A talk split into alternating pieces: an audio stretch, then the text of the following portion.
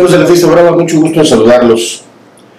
Resulta verdaderamente increíble, mm, inexplicable, cómo un hombre que se juega la vida delante de un toro,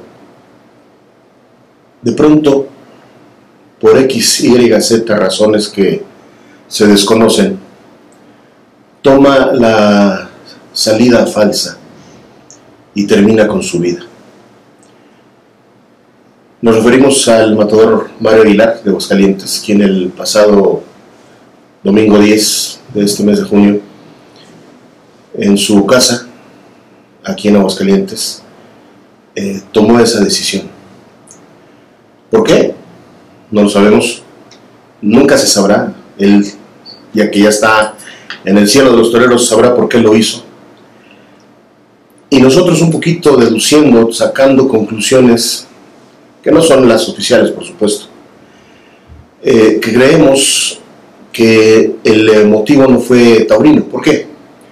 Porque unos días antes de este fatal desenlace platicamos con él eh, y nos contaba que se estaba preparando con mucho ánimo, eh, que estaba yendo al gimnasio, que estaba haciendo sesiones de yoga, sesiones de estiramiento muscular, para no estar muy varado por lo del gimnasio, entrenando de salón, estaba yendo al campo. ¿Por qué? Porque tenía varios contratos por cumplir durante julio y agosto. Tenía por torear en el estado de Hidalgo, en el estado de Tlaxcala, en el estado de Puebla, en el estado de Veracruz.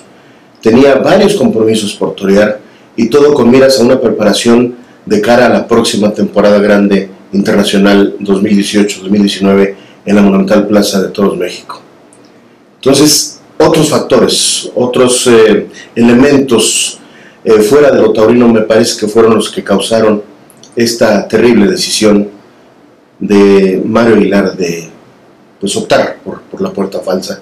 Y eso nos trae a colación también otro deceso muy sensible como aquel, el de aquel 12 de noviembre de 2003 cuando a las redacciones de los periódicos llegó la noticia de que el matador David Silvetti también se había quitado la vida en su rancho, allá en Salamanca, Guanajuato, en eh, el rancho Villa de Santiago.